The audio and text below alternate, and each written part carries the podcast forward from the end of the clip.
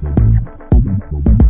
Estimados ouvintes, sejam bem-vindos a mais uma edição do Notice Áudio. Os destaques desta semana são: Garimpeiros denunciam envolvimento das autoridades em circuito ilegal. CIP denuncia que deputados eleitos para a Assembleia da República oferiram salários em violação da lei de probicidade pública. Presidente da Renamo, Ossufo Momade, vive em hotel à custa da comunidade internacional. Líder da autoproclamada Junta Militar da Renamo recusa diálogo com o partido. Analistas revelam que a Frelimo dá sinal de arrogância política no parlamento.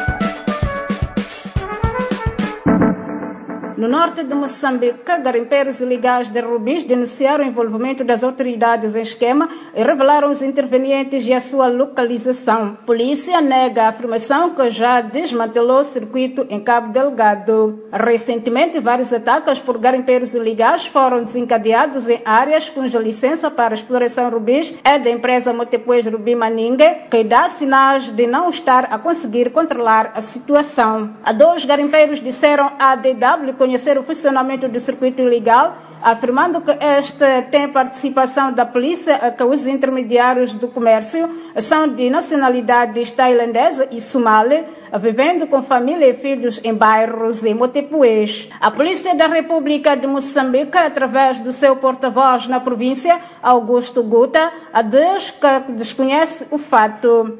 Guta diz que em 2017 a polícia fez uma operação para retirar garimpeiros ilegais da área que afirma o que ocorreu com sucesso.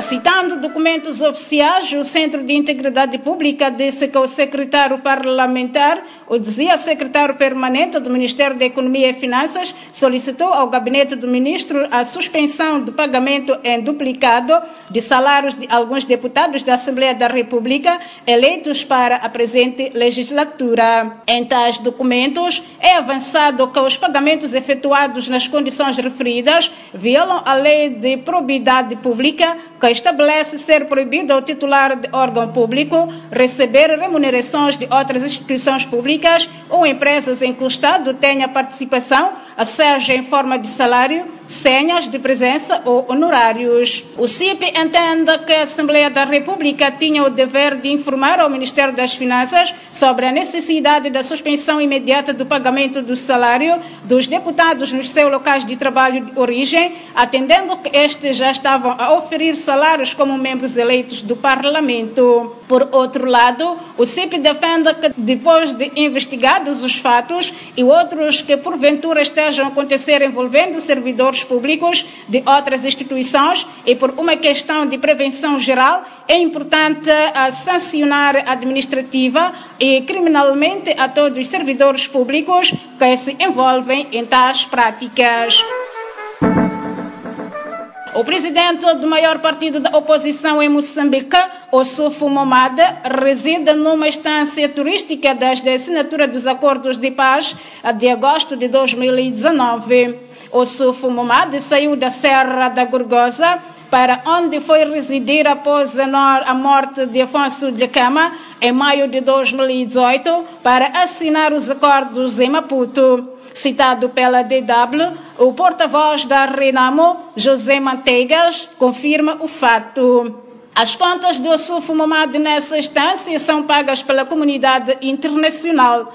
Contudo, José Mategas garante que não foi escolha de Momad viver em tais circunstâncias. Mategas esclarece que o Sufo Momad vive no hotel por questões de segurança, até que criem condições de habitação com a devida segurança.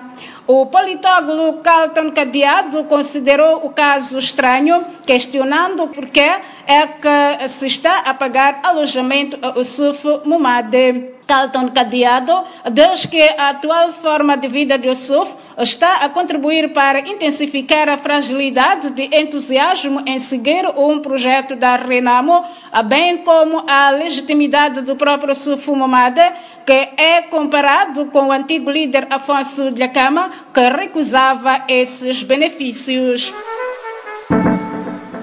O líder da autoproclamada junta militar da Renamo rejeitou a mediação do Conselho Cristão de Moçambique para um diálogo com a direção do partido e afirmou estar apenas aberto a negociar com o governo. Mariano Nhongo disse à Voz de América que o grupo já enviou a carta de reivindicações ao governo, ainda sem resposta, para renegociar a desmobilização, desarmamento e reintegração social devido à falta de honestidade no processo conduzido pelo governo, eu sou Fumamada, presidente da Renamo. O líder da facção militar da Renamo disse que o grupo é fruto da desonestidade no cumprimento dos consensos entre o líder histórico, Afonso de Cama, e o governo sobre o enquadramento do braço militar do maior partido da oposição nas forças estatais. O Conselho Cristão de Moçambique, em sua fala, manifestou a sua disponibilidade para mediar a crise entre a liderança da RENAM e a autoproclamada junta militar.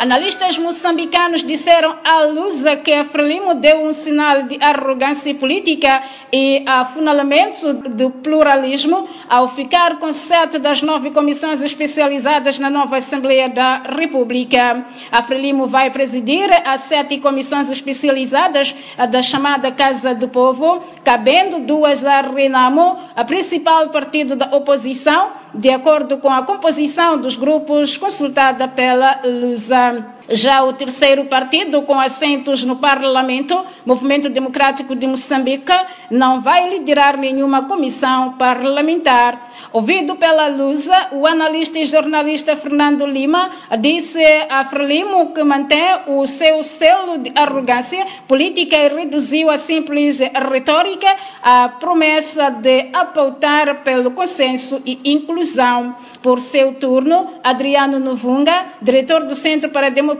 e Desenvolvimento, considera que o peso esmagador da Frelimo nas comissões especializadas da Assembleia da República aumenta os receios de afunalamento do pluralismo político no país. Juma Ayuba, analista, recorda o apelo à conciliada a que o então candidato presidencial da Frelimo, Felipe Nhusse, fez os membros do partido na mobilização para a votação de 15 de outubro para fundamentar que já previa a marginalização da oposição.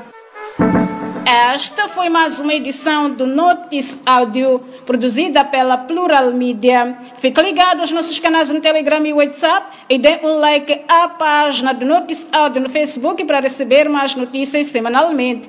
Fique atento à próxima edição.